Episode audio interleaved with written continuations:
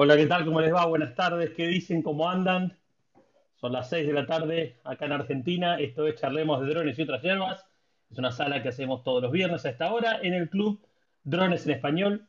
Eh, ahí vemos el simbolito de grabación, ¿eh? porque todas estas charlas estamos grabando y las estamos poniendo en Spotify. Bueno, la de la sala, la del viernes pasado no la grabamos, no sé qué pasó. Yo, estuve un poco ausente eh, porque justo había salido por el fin de semana, así que medio que lo abandoné Albert. Y hoy, paradójicamente, Albert me abandona.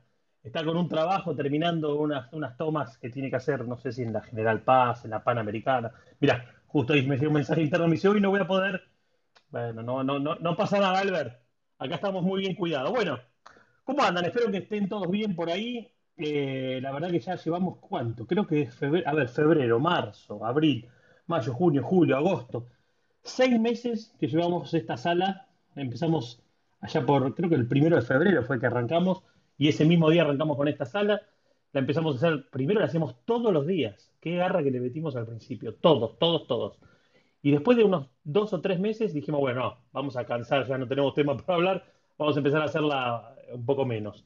Y la empezamos a hacer tres veces por semana. Después dijimos, no, bueno, hagámosla los viernes y, que se hagan otras salas. Y bueno, se hicieron algunas, otras no. El crecimiento del Clubhouse fue en un momento exponencial y después se aflojó.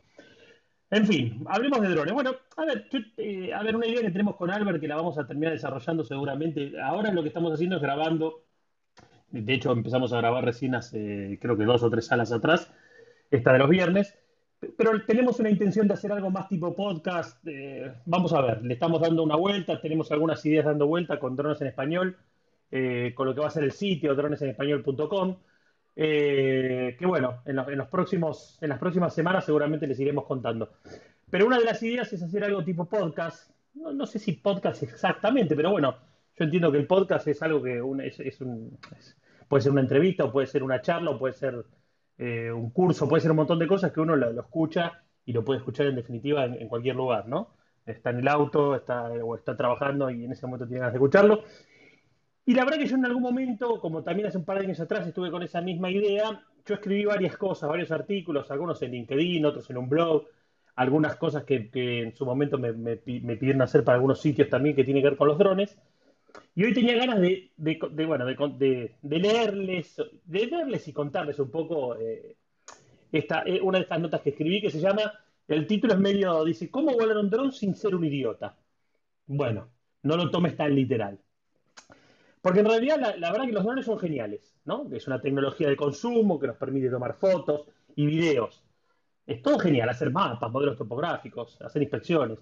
Todo que es, viste que es como un objeto de deseo de mucha gente. Y también de muchos, de, muchos profesionales y a la vez de muchos hobbyistas.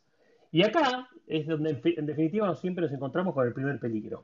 Porque todos sabemos que debido a lo que los drones es, es algo tan nuevo en nuestra sociedad, que todavía es como que, viste, las reglas de uso y comportamiento alrededor de eso, bueno, están un poco, viste, siempre ven un dron y la gente enseguida se... Eh, están los que hacen los deberes como corresponde y están los que no. Bueno, y aparte no confundamos lo que tiene que ver de, las reglas de uso con lo que tiene que ver con las reglamentaciones vigentes en cada país, que es otra cosa.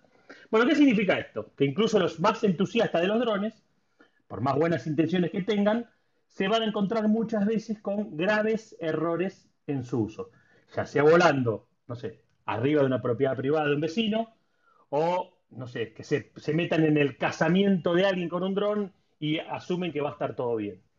Bueno, sabemos todos que el fanatismo que generan los drones este, son importantes, ¿no? Más en nosotros que estamos muy metidos en esta industria. Así que junté varios puntos importantes, que muchos saben y otros no, como para que tengan en cuenta y que, viste, a la hora de volar, puedas volar sin sentirte un idiota. E insisto, no hay que tomarlo de manera literal. Y recuerden que esto es, una nota que yo escribí en un blog, o sea, yo se los voy contando un poco leyendo y un poco contándole la idea que en algún momento escribí, eh, pero, está escrito en algún lado. Entonces a veces puede sonar, viste que muchas veces el audio puede sonar de una manera y cuando uno lo lee suena de otra. Pero ese es el mensaje, este, viste, no, no, no, ¿cómo puedes hacer para volar un dron sin ser un idiota? Y que no lo tomes tan en serio, que no, te lo tomes tan literal. Eh, a ver, las cosas que yo, son varios puntos que tengo y que los, tengo escritos que son sugerencias. A, ver, son sugerencias para tener buenas costumbres o buenas prácticas y que te van a ayudar en la seguridad, en la tuya, tu seguridad y en la de los demás. Número uno, leer siempre el manual de tu dron y practicar, practicar mucho. Muchos de los accidentes que hoy vemos en YouTube o en Facebook pasa porque esa persona que decidió que no tenía que leer el manual de su nuevo dron o gastar su tiempo aprendiendo a volar. Para algo los fabricantes incluyen estos manuales en sus cajitas. Por favor, léelo antes de intentar volar. En realidad, léelo antes de prender el dron. Una vez que hayas leído tu manual, también te conviene practicar primero con el ruido de los motores para que te asegures, este, porque vos sabés, sabés ese ruidito que tiene el dron que muchas veces molesta y aparte vos tenés que asegurarte bien para el, uso que tenés de tus controles, para saber cómo se comporta el dron. Este, también podrías utilizar la aplicación de simulador que viene con, la mayoría de las apps de vuelo. Es más, si tenés la posibilidad de practicar con algún dron de juguete o chiquitito antes de empezar un dron más importante eh, o un de, tamaño, de los de tamaños que nosotros conocemos, sería genial. No te unas a los cientos de usuarios que en su primer intento de vuelo tuvieron que ir a buscar el dron a la casa al lado, al fondo de la pileta, al arbolito o más.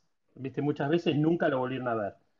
Eh, y por supuesto, nunca, pero nunca vueles cerca de los niños. Los chicos no tienen idea de lo que está pasando arriba de sus cabezas y con casi seguridad ni les importa. Ellos sienten curiosidad y principalmente se quedan asombrados con ese ruido que, hacen que las hélices. Y con cualquier cosa que vuele por encima de su cabeza, los chicos, viste, tic, prestan atención. Si tenés que operar un dron cerca de la gente, tenés que practicar lo suficiente para hacerlo con seguridad. Si no es importante que le adviertas de antemano que no tenés experiencia. Porque aparte los accidentes generalmente vienen por error del operador y no por la falla electrónica del dron. Punto número dos. Preguntar siempre antes de llevar tu dron. A ver, está más que claro que a muchas personas, por más que un dron le llame la atención, verlo volar sobre sus cabezas puede no ser una experiencia agradable. Seguramente si estás en un evento, por más que sea privado. Hay más de una persona que no tendrá ganas de verlo volar. No te aparezcas de la nada en un evento con tu dron pensando que vas a hacer eh, la sensación. E, ese viento y llenando de ruido a la gente le va a molestar. La gente tiene todo el derecho a enojarse con esto. Y se va a enojar con vos. Y esto aplica para todo, para eventos deportivos, para este de fútbol. No, no vaya a hacer cosa que se te ocurra llevar el dron a un partido de fútbol, ¿se acuerdan, no? Del River Boca, ¿se acuerdan, no? Cuando hace poco, creo que en, la cancha de Rosario, acá en Argentina fue, que también metieron un cartel a un jugador y lo tiraron y este lo empezó a patear. A ver, en, ese, eh, eh, en su lugar vos tenés que preguntar si podés filmar con, un, con el tu drone, si podés sacar fotos de antemano, ya sea con los organizadores del evento, y escuchar atentamente lo que ellos te digan. Tenés que coordinar con ellos para que el ruido de las hélices no convierta en una distracción o una molestia para los invitados. No asumas que los organizadores del evento van a estar contentos con tu dron y que todos te van a mirar como un ídolo. Al contrario, aceptalo, no te enojes, mantén un perfil bajo y quizás, quizás te vuelvan a invitar. Espera, lo voy a saludar a Luis, que está acá. Luis, querido, ¿cómo le va? No sé si me escucha Luis. Hola Luis. O yo no lo escucho a Luis. No me digas que estuve hablando sin parar como un loco y no me escuchó nadie. Luis, ¿estás ahí? No, yo no lo escucho a Luis. A ver, acá quiere levantar la mano Rubén también, mira, no había pasado. Che, ¿soy yo el que tiene problemas? A ver. Ahí está subiendo Rubén. A ver si sube Rubén. Hola Rubén, querido, ¿vos me escuchás? ¿Cómo estás, Mike, querido? Ah, ¿Todo tranquilo? Sí, me escuchás. Sí, sí, me escuchás. Sí, te estuvimos escuchando, eh, tranquilo. Ah, no, porque yo digo a Luis, me hablaba y digo, no lo escucho, digo, ya veo que estoy hablando como un loco, y como arranqué con esto que iba, que tenía ganas de contar, digo, bueno, me quedo hablando solo como un loco. ¿Todo bien? Todo tranquilo hoy. Hoy, como cada dos viernes, me agarras en el trabajo. pero, eso te iba a decir, eso, eso te iba a decir, no estarás en el trabajo, ¿no? Sí, sí. De hecho, sí. Pero bueno, hoy parece que hay un poquito menos de laburo, así que voy a poder prestar un poquitito más de atención a, la charla. No Vas a poder estar acá. Claro, claro que sí. Ahí lo subí de nuevo Luis. A ver, hola Luis. Che, no lo escuchamos a Luis, ¿eh? Se ve que debe estar con algún asunto él, porque si te escucho a vos. Bueno, Luis, no te escuchamos, no sé qué, no sé qué estará pasando, no sé si será tu micrófono o hay algo raro ahí, pero no te escuchamos. Veo que Luis prende y apaga el micrófono, así que debe ser el micrófono de él, ¿eh? Por eso, por eso digo, por eso digo que capaz que tiene algún, algún despelote con el, con el micrófono. Bueno, estaba contando, Rubén, a ver, no sé si eh, me estabas escuchando ahí. Ahí va, vamos, Luis, querido. Se hizo, se hizo la luz, se hizo el audio. Sí, no sé por qué no me, no me escuchaban. Eh, hace rato te estaba preguntando, te preguntaba por qué estabas tan solo en la, en la sala. Viste, hoy, hoy, hoy, hoy Albert decidió, nada, nada, está, justo está con un laburo y ya me había avisado. Y mirá lo que se dio, pues yo el viernes pasado yo estaba en un lugar donde no tenía señal, muy, muy poca, por momentos se iba y me pude meter un ratito nada más. Y le avisé y me dice, mira que el viernes que viene creo que yo estoy con un quilombo porque tenía que hacer unas tomas de al atardecer con uno, creo que eran unos carteles acá en una autopista que tenemos en la, Panamericana, le llamamos acá, bueno, no, le llamamos no, en la autopista Panamericana, y me dijo, no voy a llegar, no voy a llegar, no voy a llegar. no te preocupes, no te preocupes. Estamos acá con los chicos y con los muchachos y vamos para adelante como locos. Así que no, no, no estamos tan solos. ¿eh? Por eso dije, hoy es un buen, hoy es un buen día para, para empezar a compartir esta, esta alguna de las cosas que tengo anotadas y escritas y, y que en algún momento publiqué. Que esta en algún momento, no, que me trajo algún, no me trajo problema ni, ni mucho menos, pero hubo, hubo, un cruce de comentarios por esta nota porque algunos se sintió, por eso digo, no, no sé si la escuchaste al principio, que nadie se sienta, que no lo tome literal, digo, esto de, que, no te vean como un idiota. Eh, pero ¿qué cuentan? Yo te digo una cosa, no sé vos, Luis, si, si venís volando el FPV como loco. Yo lo estoy empezando a volar más seguido y ya no eh, me está empezando a crear adicción. Ya no me dan ganas de agarrar ni el EAR 2S, mucho menos el Phantom 4 Pro. O sea, eso lo veo como, de, la vieja época. Sí que tengo, hay algunos laburos que lo tengo que hacer sí o sí con ese, pero digo, no puedo parar, o sea, no puedo parar ya. Estoy hecho un loco. Y eso que sigo sin el manual, ¿eh? O sea, no, no pongo manual, estoy recontra divertido en ese, cada vez consigo hacer mejores cosas. Yo supongo, supongo que en algún momento la M me va a venir sola. ¿Viste? Siento, siento que más, más no sé si más tarde que más pronto. Yo creo que más pronto que más tarde me va, me va a venir la necesidad de ponerlo en M. Y ahí que sea lo que Dios quiera, porque te digo, este, para, para como lo vengo volando ahora en S, me parece que la M no es para mí. ¿Vos cómo venís? No, y yo lo, yo también he volado eh, el FPV y el, el Pro 2, ¿no? de repente he estado cambiando pero sí me sucedió al principio lo que, lo que tú platicas, ¿no? La verdad es que sí es adictivo. Aquí en México de repente no ha dejado de, llover, entonces, por ejemplo, hoy y seguramente mañana va a estar lloviendo, va a amanecer lloviendo, entonces mañana no voy a poder salir. Pero también ¿eh? lo he estado utilizando mucho. Sigo eh, utilizándolo en modo sport, no el manual ni, ni por asomo se, enojan, ¿viste? Los, pilotos de freestyle se reenojan. Yo hablo con algunos y me dicen, pero ¿cómo no lo estás mandando en manual? Digo, no, la verdad que no, no, no lo necesito. No, pero bueno, eso no es volar, ¿viste? Se, se recalientan. Digo, muchachos, a ver, son pocos los tipos que yo veo que vuelan acro y que realmente me encanta lo que hacen. El 90% me parece una porquería, que, no se enojen. O sea, son, son flip pedorrísimos que no, o sea, no veo una hila de, no, no veo un hilo de vuelo eh, de conducción, ¿viste? O sea, no, es que todo lo que veo me encanta. Me parece la gran... Ahora, cuando ves a los, a los que la rompen toda, obviamente que me encanta. Pero los que la rompen toda no están haciendo freestyle todo el día. Están haciendo esas tomas, viste, que obviamente que yo hay, hay, dos, más allá de los trucos, no sé si vos opinás lo mismo, más allá de hacer el flip, el roll, el giro, esos giro 360 y esos que son bien típicos del freestyle, a mí los únicos dos movimientos, que obviamente no, los tenemos volando en el sport, es esa picada, viste, no sé, para hacer la toma hacia abajo y que después prendes los motores de nuevo, que tiene un nombre, pero como no soy un FPV freestylero, no lo conozco. ¿Cómo es Rubén? Dive. El nombre es Dive. Muy bien, el dive. Bueno, es esa y es eh, justamente lo contrario, hacia arriba.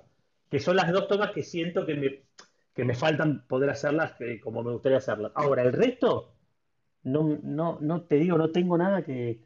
O sea, la seguridad que me da volarlo a fondo, a fondo de verdad. Ah, y esto, esto eh, muchachos, les lo digo literal, mira, el otro día lo tendría que haber grabado. Todo el fin de semana que estuve en el campo estuve volando literalmente a. No, no, no eran, yo creo que eran no más de 15 centímetros del piso. Pero te pongo 20, a ver. 20 del piso. A ver, tengo una regla de 30. A 20 centímetros del piso. Eh, y a fondo. Y, entre árboles. Y, entre, y la verdad te digo, es, es alucinante, loco, es alucinante. Es una sensación. Y la verdad que yo, si hoy, supongo que si hoy estuviese volando en modo manual, eso no lo podría hacer. No lo podría hacer seguro, porque necesitas un montón de experiencia, inclusive con muchos de los que, de los que hablo, me dicen que lo más difícil para ellos es poder volar bien al ras y bien a fondo. Así que yo qué sé. No sé si a vos te pasa lo mismo. Eh, sí, bueno, eh, he visto tus videos y sí veo que como que te gusta volarlo muy al, ras del suelo. La verdad es que eh, queda muy padre las tomas. Ahora, yo lo vuelo no tan, tan al ras porque aquí donde, donde me encuentro no hay áreas así, digamos, planas, ¿no? En donde pueda hacer ese tipo de vuelos. Generalmente hay construcciones de, casas que están, pues, uno de dos, de uno de dos pisos, entonces, eh, pues no lo vuelo tan al ras, pero sí eh, me gusta pasar cerca de los, de los objetos, o sea, eh, en, lo que cabe, ¿no? Pero ya ves que tiene la, la hay las, las, notificaciones, sobre todo cuando te estás aproximando demasiado a, algún lado, ¿no? Sí, pero, eh, pero eh, eh, en realidad nada más me gusta volarlo, ¿eh? No, no es que lo, lo vuele para, para, de ahí sacar el video y luego editarlo, no sé por qué, simplemente me gusta, me gusta volarlo y es por eso que no, no comparto no comparto lo de los vuelos, pero la verdad es que sí es muy, muy adictivo. Eh, llegó un momento en que nada más estaba volando el, el FPV. Eh, últimamente he tratado de, pues, de alternarlo, sobre todo para darle el uso a, también a los, al otro dron que tengo, para pues, estar reciclando el tema de las baterías y estar viendo que, que, que, todo esté en orden, pero, pero sí me llegó a suceder lo que tú, lo que tú indicas. a ver una consultita. Ustedes que, ya están con todo el, del FPV y con el tema de editar los videos. Tengo una amiga que ya tiene el FPV, ahora está volando eh, no en modo acro, sino en el modo sport, digamos, y está haciendo ya sus primeros videos y demás, y le pasó algo muy curioso, que es que ella, en uno de los vuelos, la verdad que sin darse cuenta, terminó grabando la telemetría. Esto luego lo termina viendo en la previsualización del video, digamos, ¿no? Entonces me, me comentaba a mí o me preguntaba si se podía sacar la telemetría una vez grabada, qué sé yo, porque la verdad es que lo grabó sin querer y demás. No, lo que pasa, Rubén, no es que eh, lo que hace ahora, después de la última actualización, las gafas o en esta o en la anterior, es que te graba el archivo SRT, te lo graba como un archivo independiente, pero de hecho no lo ves en la aplicación. O sea, por ejemplo, yo para visualizar toda la telemetría, que no son, no, es, no son todos los datos, eh, son algunos. Son unos cuantos, pero no son todos. Por ejemplo, con el VLC, que es un reproductor, bueno, todo el mundo lo debe conocer, cuando vos metes en el VLC el archivo y el, y el punto SRT, ahí lo ves todo con la telemetría. Perdón, no con todo. ves mucha información abajo, chiquitito. Después hay algunas aplicaciones, por eso te digo que ella lo debe haber puesto, lo debe haber reproducido, los dos archivos, desde algún reproductor que le permita leer el SRT que es como un subtítulo en definitiva. Porque la aplicación propia, claro, la aplicación propia no te lo, no te lo toma. O sea, si, si eh, con la herramienta, con el software de, de, edición, está abriendo el archivo directamente de la tarjeta o, o, como dice Mike, directamente donde se encuentra también el archivo SRT, entonces eh, el software de edición va a leer los dos archivos. Entonces, mientras reproduce el video, está también leyendo la información del archivo SRT. Eh, pero no es porque tenga la información el video, eh, tenga la información la telemetría, es simplemente porque está leyendo los dos archivos al mismo tiempo. Entonces bastaría con que o respalde o elimine el archivo SRT si es que realmente no lo va a utilizar y pues así de esa forma ya no va a haber la telemetría en el reproductor.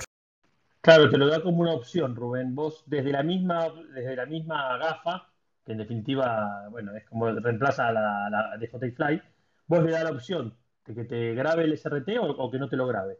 Yo, desde que está esta función, la verdad que se lo pongo a todos y después si eventualmente lo uso, lo uso, si no, no, porque digo, me, parece interesante tenerlo. La verdad que como tengo una tengo uso tarjetas de 128 GB, digamos, no, no tengo un problema de espacio. Más allá que, que la verdad es que como viste que en el FPV, bueno, no sé si a Luis le pasa lo mismo, pero es como que terminás grabando todo. O sea, yo, yo, tengo, yo tengo activado que me grabe todo, todo el tiempo desde que despega en la gafa eh, y, el, y la verdad es que casi todos los vuelos, casi que los filmo todos, porque es como que a mí me, o sea, no sé, desde mi punto de vista lo, interesante de esto es, tratar de conseguir las, las, tomas de one shot, o sea, viste, de un solo recorrido conseguir la buena toma. Entonces, viste, termino grabando todo y cuando me quiero dar cuenta son gigas y gigas. El otro día, eh, dos tandas de batería, te digo, creo que 30, casi, casi 40 gigas de, imágenes había. Entonces te cuando ahora, cuando ahora te pones a mirar, y después el problema que tengo, que claro, bueno, yo supongo que es ahora que estoy en esta etapa de, porque en definitiva, obviamente estoy aprendiendo, eh, porque después cuando miro es tanto material que digo, no, pero a ver, y son tomas muchas veces muy repetidas, porque de repente, viste, probás, no sé, probás a hacer un giro determinado, o yo, me, yo viste, yo eh, como trabajé muchos años, en, digo, estoy relacionado con un centro esquí, y esquié mucho toda mi vida, y nosotros cuando salíamos a esquiar fuera de pista, eh, eh, nosotros buscamos nuestra línea. Bueno, yo siento que con el FPV este me pasa lo mismo. Es como que voy, primero que te, te da, te lleva a volar hacia adelante como un loco. Y después es como que siempre vas, o sea, a mí me pasa que yo estoy, vas tratando de buscar tu línea. Y decís, bueno, paso por acá, bueno, vamos por ahí. Ahí trato de fluir para el otro lado y, muchas veces, en la búsqueda de, de la, entre comillas, perfección de lo que es para uno, decís, no, puta, no, el giro no era para aquel lado, era para el otro. Entonces, capaz que de repente tenés, no sé, un minuto y medio genial, y en vez de girar para la derecha, que era donde tenía que girar, giré para la izquierda y no me gusta cómo queda la toma, y digo, no, esto no sirve. Y capaz que el, otro minuto estuvo recontrada buenísimo.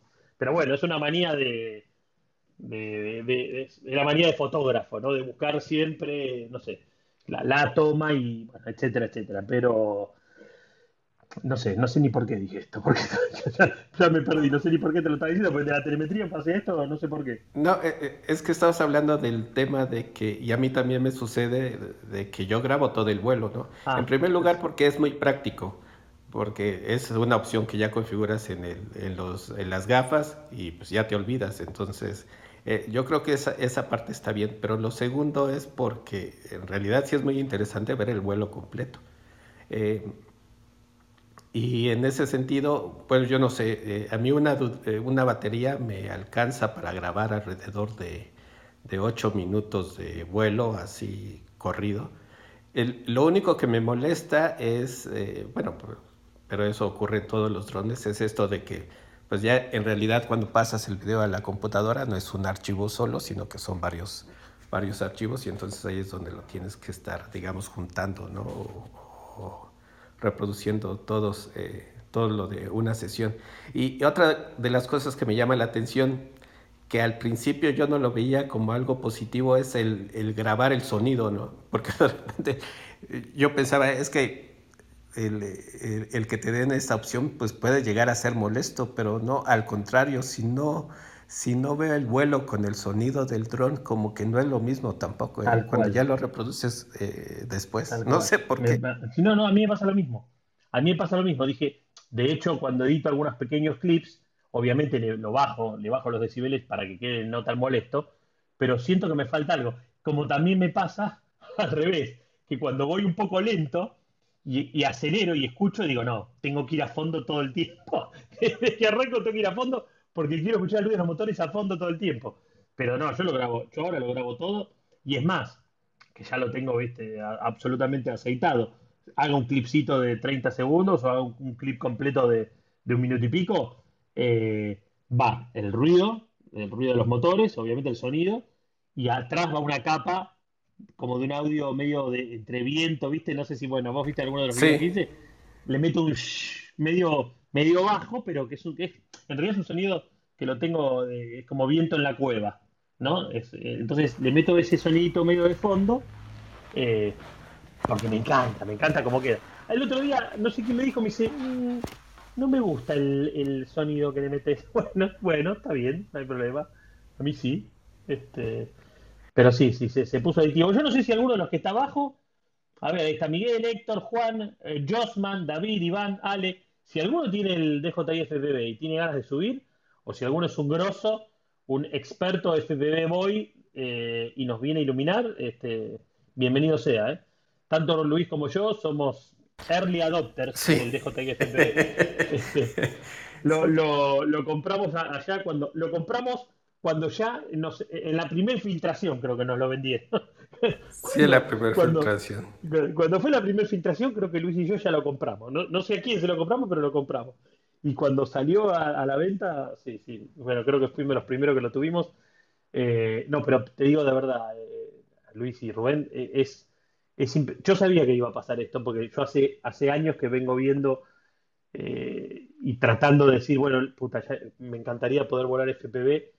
Yo, yo ahora distingo, o sea, distingo sé que se le llama FPV a todo y para mí FPV es volar con las gafas. Después poder volar freestyle, poder volar acro o poder volar como volamos nosotros. Por eso digo, yo aclaro siempre porque enseguida se ofenden rápido los, pilotos de FPV de freestyle o FPV de race o FPV de este de ¿Qué, palabras se me De freestyle y de. Bueno, los de, los de o los de acro, los que vuelan en modo acro. Y digo, yo vuelo FPV eh, cinemático en modo, en modo S. Porque, es una categoría nueva, porque en realidad lo tiene solamente, lo tiene solamente este dron de DJI. No, no es que hay todo. Por eso yo el otro día escribí algo y decía, la verdad que yo siento que no solamente que se abrió una nueva categoría de equipo, sino que, o sea, va a haber un antes y un después en este tipo de drones. Y, y, vuelvo a insistir, obviamente que el piloto de carreras o el piloto que se recopa con el freestyle y que le gusta eso, bueno, no sé en qué momento, a lo mejor sí, DJI logrará terminar, teniendo un dron que, no tenga problema de que se choque, digo, porque este, la verdad que, si bien yo el otro día le pegué el primer palo importante y no pasó nada, de, casualidad no pasó nada, pues me podría haber hecho crema porque venía a fondo, pero como le di a una rama importante de un árbol, pero fue una rama en definitiva, eh, y no pasó nada, digo, no es un dron, no es un dron para estar golpeándolo, no es un dron para romperlo primero por sus costos. Y después, según en cada país que vivamos, salvo los que viven en Estados Unidos, bueno, u otros que la reparación, digamos, es rápida y es económica, yo no sé, Luisa, en tu caso, yo, yo estoy seguro que si acá me doy un palo, no solamente me va a costar mucho, mucha plata, sino que me van a tardar mucho tiempo en repararlo. Entonces, la verdad que no, no, no, ojalá que no me la ponga, pero insisto, así como cuando ya empezás a volar un poco más agresivo y un poco más jugado y buscando esa línea, y yo ya van varias veces que estuve a punto de ponérmela o que le pego a una ramita o que le pego o en el piso hay eh, una plantita un poquito más alta y le pego. Eh, no le di, a lo único duro que le di fue esta rama de este árbol que te digo, pero más de una vez estuve a punto de chocarme contra el piso porque sentí que, viste que bajas un poco el stick y sí, obviamente te vas para abajo. Pero bueno, Viste, no, no, siento que siento que realmente es una categoría nueva de dron, me lo puedo, me lo puedo poner a discutir con cualquiera. Eh, tengo, creo que tengo argumentos para discutirle a los pilotos. Digo, ¿este es un dron para volar FPV eh, race? No.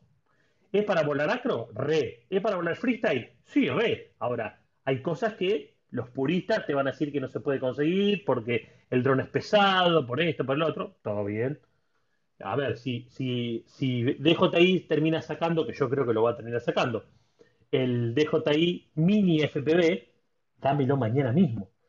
Porque con el Mini FPV, que yo me lo imagino como una especie de, de Cinebook de estos Tini, no, no Tini, pero viste, de los más chiquitos, pero vamos por todos los agujeros.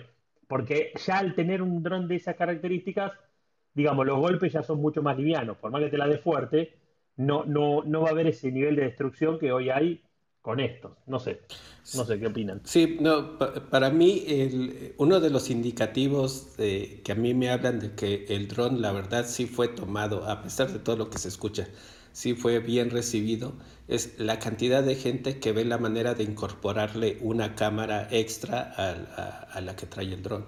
Si si la gente no pensara que valiera la pena, yo creo que ni se esforzaría en tratar de, hacer ese tipo de, modificaciones en el, en el dron. O sea, pues simplemente mejor me, compro uno, uno ya eh, definitivamente FPV y, hago la inversión eh, con, uno de estos drones y no necesariamente con el dron de, de DJI, pero sin embargo sí hay mucha gente que, eh, que pareciera ser que sí le gusta volarlo, lo único que no le gusta es eh, pues la cámara que trae el dron y por eso se, se, dedican a ponerle o a implementarle otro tipo de cámaras, ¿no? Pero para mí eso es un, un, un indicativo. Y si me pregunto también cómo va a ser el próximo dron que tiene que sacar DJI de FPV. En algún momento, hace dos semanas, tres semanas, estaba leyendo por ahí que, que quizá a lo mejor ya no, ya no saquen uno, ¿no? Que a lo mejor ¿En serio? Más fue... ¿Cómo dicen? sí, no, ah, no, pero, no, pero no, no, no, no, no, no, no, o sea, no, no lo estaban diciendo como noticia, sino, eh, pues, en realidad es que no ha habido noticias ¿eh? de, de una nueva versión, al final de cuentas, entonces, sí, también el hecho de que... no actualizado, ¿no? Ajá, y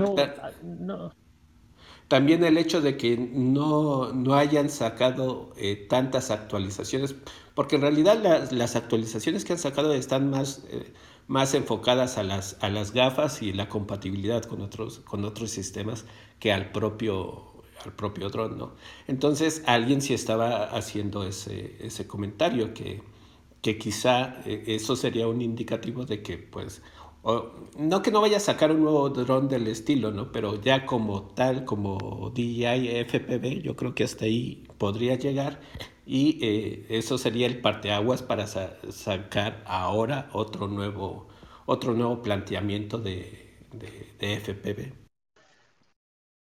Sí, sí, Rubén, sí.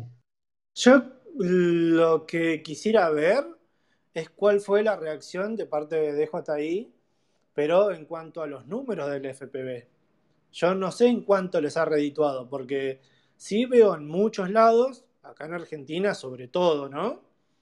Que claro, a donde chocan, chaudrón. Y claro, a lo mejor esto en FPV es como más común, pero es lo que decías vos, Mike, eh, con este dron en particular, aquí en Argentina, sin un seguro como el que Refresh, la cosa se pone bastante picante cada vez que tenés que, reparar algo de ese dron. Sí, por eso mismo, eh, exactamente por eso mismo yo creo que no es el dron, definitivamente no es el dron para aprender a volar freestyle. Absolutamente no lo es. O sea, claramente si yo, yo no tengo ninguna duda que a la larga obviamente voy a terminar volando en acro porque como te digo, la misma necesidad me va a pedir hacer estas dos o tres tomas que hablamos antes que hoy no las puedo hacer. Hoy por hoy no siento esa necesidad, pero estoy seguro que si mañana estoy enfrente de una cascada y voy a querer hacer la toma, eh, quiero, quiero tirarme para abajo. Entonces, pero no es, el, no es el dron para aprender, no es el dron, definitivamente no es el dron para aprender freestyle, primero por, por, por, por lo que vos dijiste, o sea, eh, para los que vivimos en países de esta, de esta parte del mundo, que las cosas cuestan el doble, el triple de lo que cuestan en los países de origen, y la verdad, y los tiempos de arreglo. Yo no sé, la verdad que le voy a preguntar a Cristian de Res Online, yo no sé si ya están reparando, bueno, yo supongo que les, porque yo también me enteré de varios que ya se la dieron, no sé cuántos serán los tiempos, porque ponerle que ellos tengan repuestos, que tengan cámaras, que tengan los brazos, que tengan las patitas de, eh, de apoyo, pero digo, no, no sé hasta, hasta qué punto ya estarán reparando y a qué velocidad y no sé, no sé los costos, pero no me, lo, no me lo quiero ni imaginar. Ahora, lo que decías Luis de la cámara, es verdad que hay muchos que están poniendo las la GoPro ahí arriba. Eh, y, yo le veo, por supuesto que después de cuatro meses que tengo el dron, o cinco, no sé cuánto hace que lo tenemos, sí le encuentro una deficiencia a la cámara, pero no es tan, o sea, es más lo que el poder conseguir ese tipo de toma que no me afecta tanto eh, la calidad que pierdo un poco con la cámara, porque pierdo, pero no pierdo tanto. Eh, por supuesto que a mí me encantaría que tenga una cámara mejor, inclusive la estabilización no es, no es la mejor, no es mala, pero no es la mejor. Pero como te digo, vos cuando, según con quién hables, no, viste, te no, con un poquito de viento ya esa cafetera se mueve toda y no, y la verdad que yo lo he volado con mucho viento y sí se mueve, pero digamos, no, no, no hay nada que me afecte. O sea, no, no es que te afecta sobremanera. A lo mejor le afecta al que quería pasar por ciertos y determinados agujeros. Entonces, que te voy jugar, no sé, te quiero decir, eh, la, he probado con un, hice dos seguimientos nada más y no tuve ningún problema. Hice unos orbitales de gente andando a caballo y la verdad que estuvo, estuvo genial. Digamos, ¿La cámara le falta? Sí, le falta. ¿Le falta mucho? Y no sé si le falta mucho. Ahora, ¿sabés cuál es la gran ventaja, Luis? Que es lo que vos decías. Yo creo que el hecho de tener el botón de pánico, que la verdad que yo no lo usé nunca, pero el hecho de saber que lo tenés, el hecho de tener las baterías inteligentes, el hecho de que este dron vos puedas hacer este mix cuando se te ocurra entre manual, sport eh, y normal, eh, es una ventaja enorme, es una ventaja enorme. La verdad que, por supuesto, cuando te pones a, te, vas metiendo en este mundo y decís, y bueno, claro, las hélices son rígidas y las de todos los, este, los, los quad son de otro y bueno, sí, estaría bueno que a lo mejor tal o cual. Yo, ¿qué querés que te diga? Por eso digo, en definitiva, desde mi punto de vista, como, como ha pasado con un montón de tecnologías, así como la gran mayoría o muchos de, de las personas que están volando hace un tiempo eh, se han pasado al sistema digital, y es un antes y un después, y lo, y, lo sé de personas que, que trabajan haciendo vuelos en FPV en freestyle para marcas, para grandes marcas automotrices, para un montón de gente, y, hoy dice que ya no, si no tenés digital, ya está, no, se, no pueden laburar tranquilos. Entonces, digo, más allá de que se pasen a digital, que en definitiva son de estas, de las gafas nuestras, las que usamos con este dron, la verdad que en cuanto a, medida que este dron lo vayan perfeccionando y le vayan poniendo más de estas cosas que necesitan los que, los que, los que usan acro o los que usan freestyle, va a ser difícil ¿eh? Eh, jugar contra, contra estos. Porque vuelvo a insistir, cuando, cuando haces cuenta fina, que es lo que siempre dice Pedro, cuando haces cuenta muy fina de cuánto tenés que gastar en la gafa, cuánto tenés. Y no sé si andás muy lejos. El tema es cuando rompes. ¿No? Bueno, ahí Juanjo está. Cuando rompe, a ver, si vos rompes a lo mejor hélice, frame, eso, y bueno, lo reparás con, con dos pesos. Acá no es como, como los que arman los chicos, que lo, lo puedes armar vos. No. Los tipos que he visto que han intentado repararlo por ellos mismos no pudieron. Porque tienen millones de cables, porque tienen millones de soldaduras, ¿viste? Bueno, pero ahí hay un tema, ¿ves? Que por ahí nosotros siempre hablamos mucho de cuando se rompe el FPV. Pero yo no sé si vos viste que hace un par de días Pablo Carp, para, bueno, para los que no son de Argentina, Pablo Carp es básicamente el técnico de confianza de la República Argentina, eh, publicó una especie de solicitado donde hablaba de lo que pasa con el Mavic Air 2 y con el Air 2S. Y la verdad es que si bien son excelentes drones, la verdad es que si cuando te la pegaste, le pegaste al gimbal y ya es casi dron para tirar. Sí, lo leí, lo leí lo que escribió. Lo que pasa es que yo, ¿sabes en lo único que difiero de, de eso que escribió, que comparto y que me imagino si vos tenés ese, o sea, si vos estás con el pensamiento de que, de que te estás comprando un dron eh, y que lo vas a chocar, y no podés volar, no podés volar. Te digo que te condiciona demasiado, porque, porque la realidad es que con ese criterio, bueno, comprémonos los Mavic Pro, que dentro de todo ya, esto es como, eh, como el, Phantom Pro, el, el 4 Pro. La verdad que hoy hay todo. Yo me acuerdo en su momento, cuando a vos se te rompía algo del Pro, era, era era prohibitivo comprarle y era difícil conseguir. Y hoy todo se repara. He visto piñas de, destrucción casi total y bueno, mismo Pablo te repara todo y te lo deja nuevo. Y la verdad que los costos son mucho más bajos de lo que eran en su momento. Obviamente, como estos son drones nuevos y, obviamente están concebidos de otra manera, eh, y sí, es muy difícil reparar. Yo, yo que te diría que si te vas a comprar, yo hablo desde la, desde la vereda enfrente, digo, no desde el lado del técnico, ¿no? Digo, desde el usuario final, si vos te vas a comprar un Near 2S eh, para hacerte el logo con el dron y no te lo compres, comprate, comprate otro tipo de dron, un dron económico o un dron que le, le pegues piña y no pase nada, pero no es el dron para vos. La verdad que el Near 2S, que es un dron hiper seguro, ya el 2, ya el Air 2 es, es espectacular. Imagínate el Air 2S que le sumaron estas características de la cámara. Y yo, no sé, sigo sintiendo que, si bien entiendo que es el mismo, el mismo equipo, yo lo veo volar eh, todavía más firme que, lo que vuela el, Air 2. Pero bueno, saludemos a Ale, Ale desde Uruguay, ¿cómo le va? ¿Cómo están? ¿Me escuchan? Claro que sí, te escuchamos perfecto. Bueno, un, gusto eh, escucharlos y participar. Hace bastante tiempo que, estaba queriendo empezar a, formar comunidad internacional eh, y que esta plataforma es es, la indicada para poder conectar. Los vengo escuchando desde el comienzo hoy, eh, desde tu primera introducción, Mike. y bueno, con muchas cosas para contarles desde esta orilla. mientras que estaban hablando, consulté al representante de JI y, y, acá se vendieron 150 FPV en lo que va del lanzamiento hasta ahora. Eh, tomen en cuenta en nuestro país, ¿no? de Uruguay con el de ustedes. Y eh, acá también eh, acá tenemos un, un servicio oficial de JI con técnicos aprobados y, y se han roto 6 de esos 150 y me comentan que el, tiempo de reparación 20 horas y que tienen toda la batería de repuesto como para poder reparar. Un dato que ustedes estaban manejando. Y, qué, bueno, qué bueno.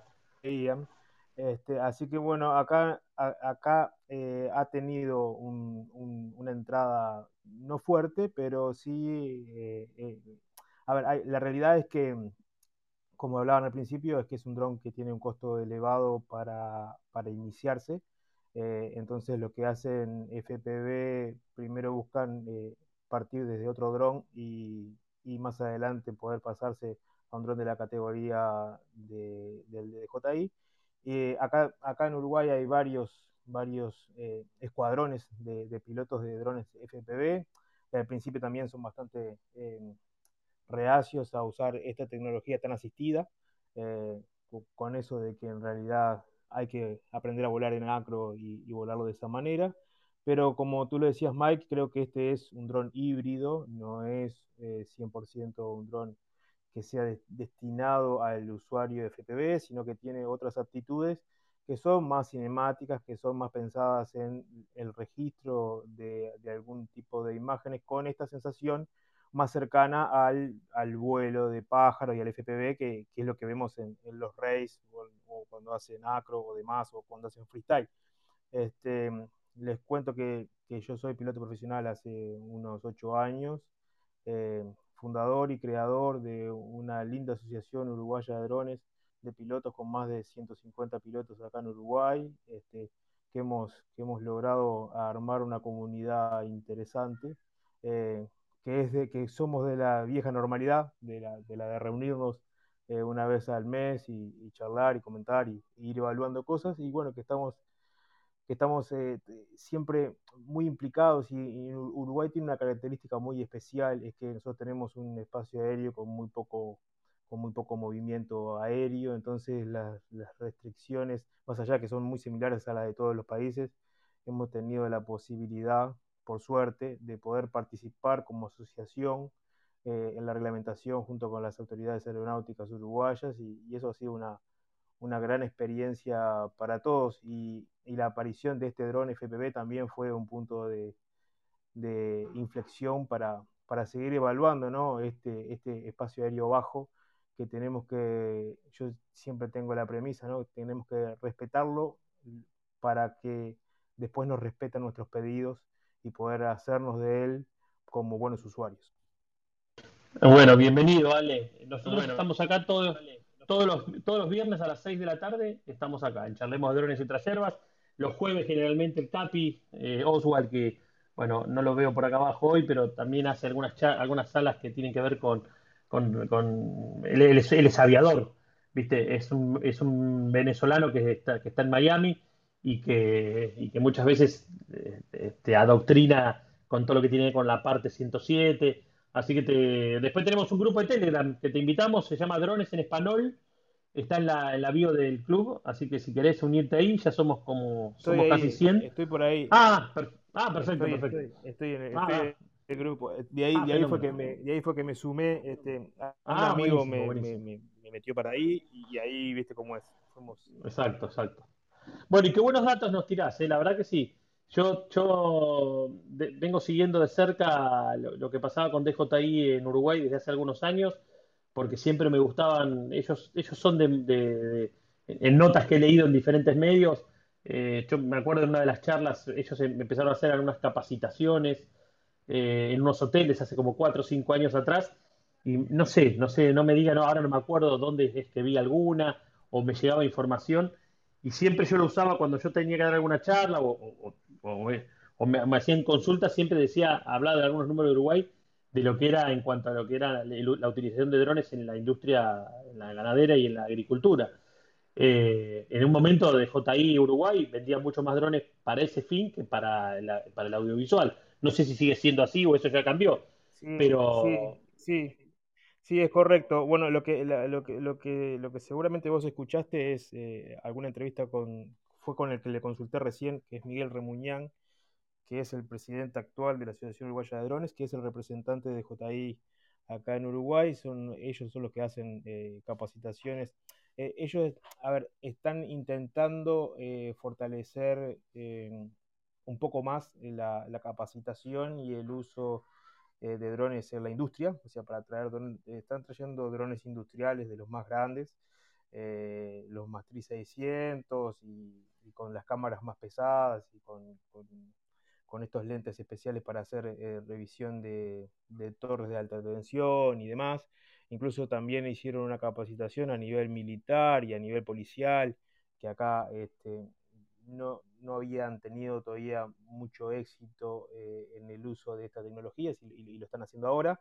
Y con Miguel eh, hemos venido trabajando desde hace, nosotros creamos la asociación en el 2015 y bueno, venimos trabajando desde, desde aquel entonces en, en, esto, en, tratar, fíjate que Miguel en aquel momento era no tenía nada que ver con los drones, o sea, no tenía nada que ver con la importación y, y, el, y, el, y, el, ir el generar contactos y demás fue que él se metió en este, en este, en este mundo y ahora es el representante e importador en Uruguay y es el técnico, este, este que yo le comentaba, eh, Miguel viajó a China eh, para hacer la capacitación para reparaciones y demás, o sea, es un técnico que está capacitado desde DJI y, y con él es el que venimos trabajando. Seguramente habrás visto algunas notas de, de Miguel y mías en, los medios de acá en Uruguay. Hemos, eh, hemos tratado de ir eh, avanzando eh, lentamente, ¿no? Lentamente en, en esto de, de ir ganándonos el respeto en esta, en, esta, en esta área, en este, en este espacio aéreo bajo, porque creemos que eh, tenemos que desarrollar al máximo eh, las, las, aptitudes, primero de los pilotos. Acá siempre decimos lo mismo, no hay pilotos ni profesional, ni FPV, ni, ni de cine, somos todos pilotos, eso es parejo, cada uno en su área. Eh, por eso yo siempre digo que seguramente haya drones, pilotos de FPV o de race que tengan muchísimas más habilidades que un piloto que se dedica solamente al audiovisual y que la combinación de eso y seguramente eh, haya entre ambos una, una, forma de potenciar eh, esa, esa, ganancia de conocimiento de uno y de otro. Entonces tratamos de, unir las partes y de, y de, ganar confianza en el espacio aéreo, que para nosotros es súper importante. Eh, Montevideo tiene, es la única ciudad en Latinoamérica que tiene zonas de vuelo autorizado dentro de la ciudad. Vieron que las reglamentaciones no dejan volar sobre las ciudades y en Montevideo hay tres áreas verdes dentro de Montevideo que están, son zonas de vuelo para prácticas de pilotos. Eh, y eso lo hemos, hemos tratado de incentivar para que el desarrollo de, esta, de este sector sea, sea constante, ¿no? Creemos que, que, después del boom de los drones, eh, ya en el 2014, 2015, 2016, ahora queda eh, el, el, desarrollo de la tecnología. Tenemos el hardware y ahora tenemos las aplicaciones y las habilidades de los pilotos. Fue como cuando en su momento nuestro teléfono celular solo mandábamos SMS y ahora es eh, nuestro asistente personal. Creo que estamos en eso, ¿no? en el desarrollo de este hardware para, para poder sacarle el máximo. Y de hecho ahí están, yo me acuerdo, están los chicos de Dronefis, eh, que tienen ese polo tecnológico o están dentro de un polo tecnológico que están haciendo aplicaciones que tienen que ver con un montón de desarrollo, de seguridad, de, bueno, los debes conocer. No sé si ahora no me acuerdo el nombre, yo estuve en, contacto con él hace dos o tres años atrás. Sí. Ah. Sí, eh, eh, los chicos de Dronfis Macías, eh, Pato Macías. Ahí está, ese, está en, cabeza del grupo. Exacto. Bueno, y ahora ellos fueron, ellos estaban trabajando, su último proyecto era para UNICEF, los agarró la pandemia y no pudieron ir a África, están en el desarrollo de un UTM pasivo y para el control del espacio aéreo con drones y como ellos no pudieron viajar, eh, la Asociación Uruguaya de Drones, junto acá también hay una cámara de, pilotos de drones y afines, y que son solamente empresas, y Dinasia, nos juntamos todos, y, este, este proyecto que tenían de, UTM se, está instalado acá en Uruguay. O sea, nosotros, todos los pilotos, eh, tenemos los pilotos que están registrados en Dinasia o, que tenemos licencia de pilotos y demás, eh, tenemos una, una aplicación eh, o una web donde pedimos espacio aéreo y en el mismo momento, o sea, en el mismo instante nos lo aprueban y tenemos autorización para volar. Eh, Obviamente. Es esa la que va. En el caso de que, la que va. Eh, es muy bueno, yo creo que es muy bueno. igual tengamos en cuenta de que es pasivo, ¿no? O sea, que somos personas que nos reportamos que vamos a volar y obtenemos nuestro permiso. No es una, no es una, una forma de registro eh, eh que vemos todos los drones que estén volando. O sea, los anunciamos y. Está bien, pero por lo menos empiezan por algo. Sí, yo creo, yo creo que es, yo creo que es, que, es hacia, hacia donde se va. En algún momento el espacio aéreo bajo va a estar súper super poblado por, estos, por, estos, por, nuestros drones y vamos a tener que tener en cuenta de que vamos a tener que tener, vamos a tener que pedir permiso en algún momento, sea automático o no, para poder volar lo interesante de esto es que, a, ver, yo vuelvo a repetir que estamos hablando de Uruguay, un país bastante pequeño, donde acá nos conocemos todos. Yo tengo el WhatsApp del, inspector de aéreo y, si tengo un problema le mando un mensaje y me contesta, ¿se entiende? Eh, entonces, eh, a ese punto vamos a que hemos podido eh, desarrollar este, este UTM y, y, en el caso, por ejemplo, de que sea una zona prohibida de vuelo, por ejemplo, un aeropuerto, en menos de 48 horas podemos tener una coordinación no solamente de reservar el espacio aéreo, sino que hablar con torre de control, ellos a saberlo y me dan el, y, ellos mismos gestionan el permiso con DJI y, tengo desbloqueado mi usuario y, todo eso de forma automática. Entonces todo esto se desarrolló en estos años de pandemia y en los cuales nosotros estamos muy contentos eh, y, queremos apostar a eso, ¿no? a educar sobre, sobre, sobre esta manera de trabajar, que creo que es importante para, para cualquier desarrollo, no solamente para el audiovisual, por eso lo voy a repetir, creo que también en el campo y, y, y el jovista eh, va a tener que tener en, algún punto eh, una, una, forma de poder eh, pedir más, pero respetando más también. Qué bueno. No, buenísimo. La verdad que sí, es súper interesante. Y, viste, yo veo cómo trabajan en conjunto con Dinasia, eh, ahí ustedes los uruguayos, y digo, qué lejos estamos nosotros acá con nuestras nuevas reglamentaciones y con ANAC que, no, que, posterga plazos y que no nos da bola. Yo, viste, hay veces que hablando con estos chicos, la otra vez les decía, la verdad que los proyectos que ustedes tienen me parecen geniales. Le digo, ¿y, cómo hacen con el tema de.? Porque ellos también tenían alguna, un proyecto que era para transporte de, mercadería, etcétera. Claro, acá, acá lo veo todo tan lejano que decís, eh, ¿cuántos años más vamos a estar nosotros acá en Argentina para poder tener un, para poder tener lo que ustedes tienen, que es un, que es un comienzo de algo? ¿Viste? Y la verdad que uno ve, ¿viste? ve un horizonte tan negro y tan, y tan lejano que te tira para abajo, te digo que te tira para abajo. A nosotros, acá para que tenga una autorización de ANA, eh, los días que son siete días. O sea, imagínate siete días y que te, antes era un fax. Bueno, ahora te mandan un mail que es tipo fax pero digo, no existe. No existe. ¿Te imaginas que, bueno, yo ahora tenemos un trabajo que hacer el martes, ¿no? En un lugar que, digamos, en Buenos Aires, en lo que es capital federal, siempre, en definitiva, le tenés que terminar pidiendo autorización en la, IANA. Más allá de que vos tengas en tu manual del operador, tengas todo explícito. Eh, el otro día, es más, en una charla que tuvimos con uno de los responsables que está con la parte de drones, me dijo, y no, en realidad tenés que pedir siempre. ¿Viste? Entonces, la verdad que ojalá que algún día podamos tener algo como lo que tienen ustedes ahí, aunque sea como para arrancar, ¿viste? Pero bueno, espera, vamos a hacer a Juan. Sí, yo creo, Mike. Chileno, bueno, ah, está ahí. Dale, dale. ¿Cómo está? está? Está el chileno, weón. Está ahí abajo, weón, que está hace una hora y media y estamos terminando la saga, weón. Sí. Bueno, buenísimo. ¿Cómo andás, Juanjo, no, es que, no, después de Ale, con respeto, pero yo represento básicamente la, eh, a nadie. A los transgresores representa. Juanjo, Juanjo es de los grupos de transgresores de los chilenos que andan como locos haciendo cagadas con los.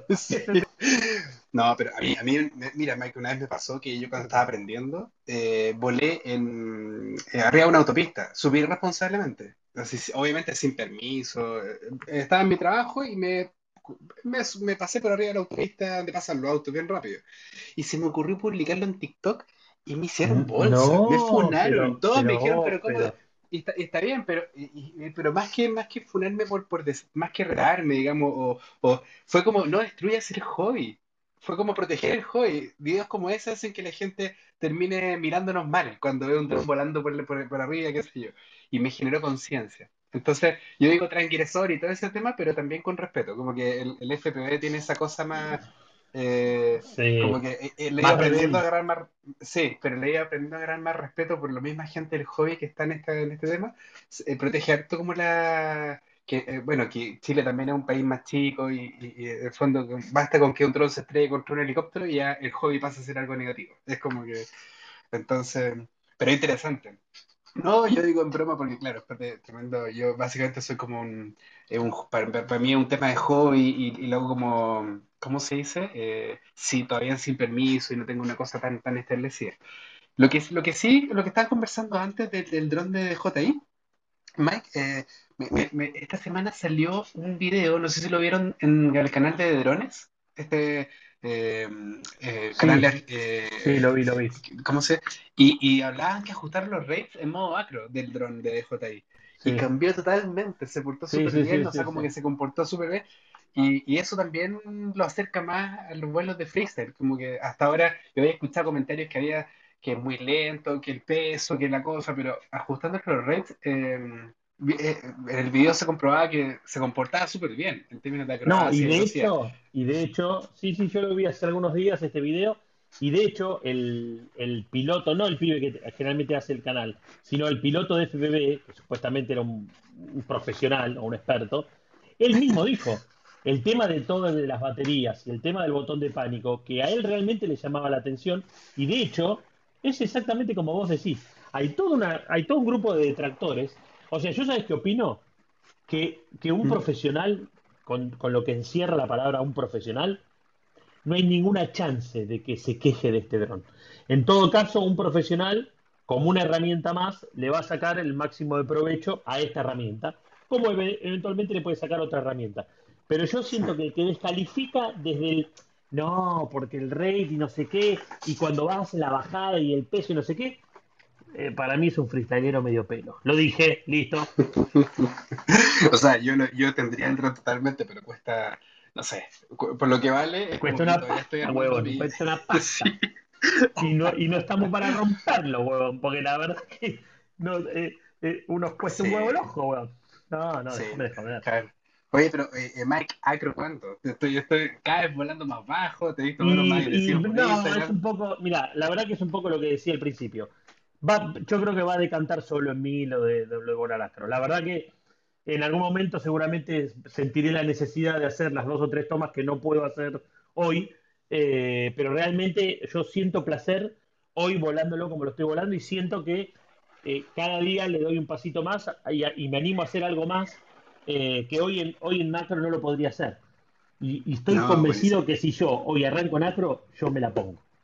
O sea, porque no, y porque no voy a poder, a ver, no lo voy a poder controlar. Entonces quiero sentir que lo, lo, domino absolutamente, porque yo insisto, y en esto Luis, bueno, y los que tengan el FPV de DJI lo, lo, van a saber. No es lo, por más que vos lo vueles en los, en los vuelos, en los modos asistidos, no es la misma manera de volar Mavic. Digo, se comporta diferente. Y de hecho hoy, hoy tengo un colega que cuando vio, eh, yo puse un, no sé si lo puse en Instagram, capaz que ni me acuerdo, pero yo hice un par de orbitales con unas máquinas en construcción de, una compañía de construcción que yo estoy haciendo otro tipo de trabajo, entonces es como que le hice, le hice un video de onda. Los tipos me lo querían comprar. Dije, no, te lo doy de onda. La verdad que siento que... Y claro, y él me consultó, pero que cómo hacía esos giros. Y la realidad es que son, los giros son muy parecidos a las orbitales que uno hace con nuestros Mavics. La diferencia está que tenés que tener un timing totalmente diferente porque ahí vas a, una, vas a fondo. Entonces digo, eh, y el movimiento de los sticks son diferentes. Si vos querés tener, y, para hablar en criollo y no hablar técnico, si vos querés tener un horizonte que, se, que el horizonte gire, para, para no entrar en guion, en el nada, para que vos veas en la toma que tu horizonte gira, tu movimiento es acompañando los dos sticks hacia, hacia uno de los lados. Ahora, si vos lo que querés hacer es que la toma en el horizonte no te, te quede lo más plano posible, es abriendo hacia afuera. Mm. Claro, y él me decía, claro, porque yo no lo puedo conseguir. Y bueno, después obviamente es un poquito de práctica. Pero digo, el comportamiento, porque yo que tengo mi, mi Air 2S, en el cual estoy contentísimo con la calidad de la cámara, para lo que yo hago, la cámara del Air 2S es excelente. Claro, cada vez que yo vuelo mi, mi DJI FPV y agarro el, el Air 2S, no lo quiero usar más. O sea, no me divierte. ya. Lo que antes me apasionaba no me divierte más. Y digo, quiero volar, el quiero jugar el FP y quiero, y quiero cada día poder conseguir un poquito más. Pero eso es un, es un tema de gusto personal. Pero, por ejemplo, el otro día, digo, hay cosas que ya ni las publico. Paciencia, una toma... paso a paso, querido. ¿quién habló? ¿Quién habló? ¿Qué haces, Albert? ¿Hace cuánto? Pero, hace 15 días, boludo. Viniste a cerrar la sala. Pedazo de grandulón. No, pasé, cerrar la pasé a saludar. Estoy volviendo todavía. Estoy Virus y subí. Sí, exactamente. Vi que estaban todavía y no quería dejar de pasar a saludar. Bien, bien. No, entretenidísima la charla. Estuvimos ahí con Luis, con Rubén. Apareció Ale, que encima es tocayo. Mira, sale Ferrari eh, de Uruguay. Estamos con Juanjo y Beni. Venimos a cerrarla. Porque dijimos, mira, ¿sabés con qué arranqué? Como estaba más solo que el, que el, que el perro malo, empecé a, bueno, a charlar esto de lo que de los, de los podcasts y no sé qué, y empecé a contar lo de, lo de una de las notas que yo tengo escrita, y de repente apareció Luis, apareció Rubén y a la mierda. Conté hasta el punto, creo que dice dos puntos, me quedé en evitar volar sobre multitudes de personas. La NAC, administración, bueno, etcétera, etcétera, etcétera. Me gustaría, y después lo me gustaría retomar ese tema igual, ¿eh? Estaba muy bueno lo que estabas hablando. Sí, la, verdad es que yo también te estaba escuchando. Ah, el, podcast, el podcast a la paila. Yo dije, esto va a ser un plomazo total, de acá se rajan todos, por respeto no se van a rajar algunos porque son amigos de la casa. Pero bueno, no, no entonces, pero lo dejamos, lo dejamos para otra sala, lo dejamos para otra sala, son 11 puntos eh, hechos así, o sea, tratando de, de, ser de atacar, pero atacar en el sentido de me vas a prestar atención porque te hablo así, pero la verdad que el título lo dice todo. ¿Cómo volar un dron sin ser un idiota? Bueno, no lo tomes tan literal no, es, buenísimo. Eso es, es, una, es, una, una, sala filosófica. No, no, tal cual, porque aparte realmente lo que pienso, o sea, y lo vengo viendo, esto lo escribí hace 3, 3 4 años atrás, después lo adapté un poco a realidades que fueron pasando, pero, pero es totalmente vigente para la, realidad. Vos hoy agarras un dron y te crees que... Primero están los que creen que es un juguete. Qué buen y dejo de serlo. Y dejo de serlo. Y después hay un montón de cosas a tener en cuenta. Eh, Viste que, a lo mejor desde el tipo que no está metido y se da cuenta después. Bueno, es un poco lo que vos comentaste, Juanjo. Y cuando agarraste los primeros, y vamos a volar para donde sea. y después decís, y más allá de, que, te destrozan, te digo, mira, yo ahora ya aflojé un poco porque me cansé de discutir. Entonces es como que trato de no intervenir mucho. Pero, por ejemplo, a mí me ponía, me sigue poniendo muy nervioso los que vuelan arriba de los estadios de fútbol me pone, me pone realmente cuasi violento. O sea, más allá de que está prohibido, no importa, digo, ¿en qué cabeza entra a volar arriba del estadio lleno de gente? O sea, más allá de que no sepas que no se puede hacer, es justamente lo que no tenés que hacer.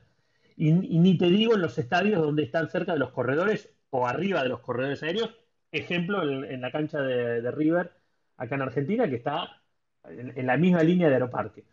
Entonces, eso, de hecho ya algunos los tengo medio identificados, son personajes siniestros que lo único que hacen es esa foto para Instagram, porque después resulta que ni siquiera son pilotos, o sea, que sus drones los manejan otros, los pilotean otros y, ponen los créditos, de siniestro, pero digo, más, más allá de entrar en el puterío ese barato, digo, flaco, no podés estar sacándole a la foto a los estados. Yo entiendo que todos te aplauden y, uy, qué buena foto, loco, sos el mejor. Eso es una cosa, es es, justamente, yo creo que el ABC de, pilotar un dron es no poder volar sobre un estadio, y menos con gente. Y menos si está pegado al aeropuerto o está en la línea de, un helicóptero, ¿viste? pero bueno, ya, ya me caliento. Charlemos, charlemos de drones y otros puteríos. No, no, no, no. Hagamos una sala. una variante. Hagamos una sala de. Sí, sí, dale. No, pero. No, no. Pero Mike, yo creo que sí debías de, hacer la sala para que termines de, exponer los puntos, porque por lo menos a mí se me estaba haciendo interesante.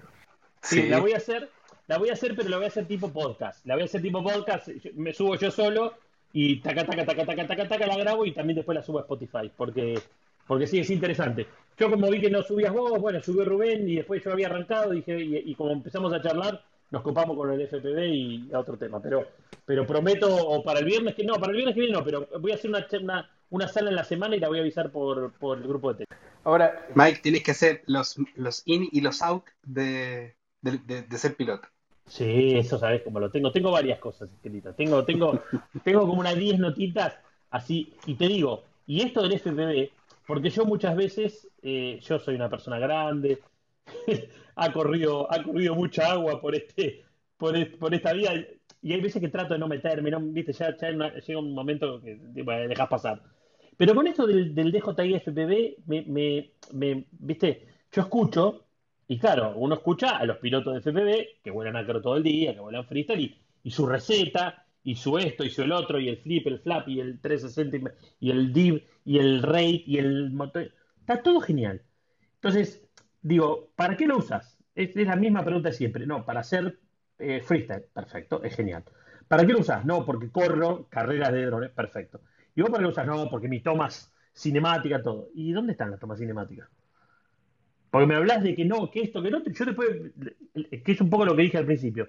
El 90% de lo que veo en FPV es un freestyle que muy poco me llama la atención más que, porque a mí personalmente ver a un tipo que pasa por el mismo agujero 14 veces y da la vuelta y vuelve a pasar, lo único que me demuestra es que tiene mucha habilidad para volar sobre ese agujero y para volar en esa modalidad. Pero no, no, digo, más allá de decir wow, y a los que digo wow, son muy pocos. O sea, no es que. Entonces veo mucho que no me, no me llama la atención. Entonces, estoy, estoy a punto, caramelo, para iniciar algún debate picantón, porque sabes cómo sé que me van a venir con los tapones de punta, ¿no? Pero bueno, lo dejamos para, lo dejamos para otra sala. Bueno, gente. Y Mike, bueno, antes, antes de que, de que concluyas la sala, eh, y sé que no, no, no, te gusta que mencione el tema, pero yo creo que debieras de darte la oportunidad de volar el FPV con el Motion Controller. No me, no me lo preguntes porque me da vergüenza. No, me da vergüenza decir que, escuchá, que estuve cuatro días en un lugar donde no solamente lo podría haber probado, sino que podría. Y no me dan, no sé qué pasa, no me lo pregunten, no sé qué está pasando, no me dan ganas ni de activarlo. Que el otro día me, me planteé venderlo, porque no lo usé, desde que lo compré no lo usé. Eh, no, no, no sé qué está pasando conmigo, algo me está pasando, no, no sé no sé, no encuentro la razón porque digo, viste, como decir, no, bueno, ¿dónde lo voy a probar? Es para volar en un lugar. No, no, no ni lo, ni lo, ni lo aprendí. Estoy tan, estoy tan cebado con el otro que no. Pero sí, a ver, lo tengo, lo tengo, lo tengo guardado en la mochila, en la hermosa mochila esta, lo tengo hace, hace el día que salió, hace tres meses, un desastre. Pero bueno, me, me clavaste una, una no, pero eh, lo menciono porque yo sé que para tomas cinematográficas con el DJI, obviamente el control, eh, el control remoto normal ese es el que se debe de utilizar. Pero para temas de diversión, yo creo que te gustaría mucho, mucho el, eh, utilizar el, motion controller, sobre todo si, si ahora ya estás encontrando adictivo el uso del FPV, porque eso es lo que a mí me, me terminó de Eso fue lo que me terminó de drogar. No, no, sí, prometo. Prometo públicamente que no voy a, no, lo tengo que usar.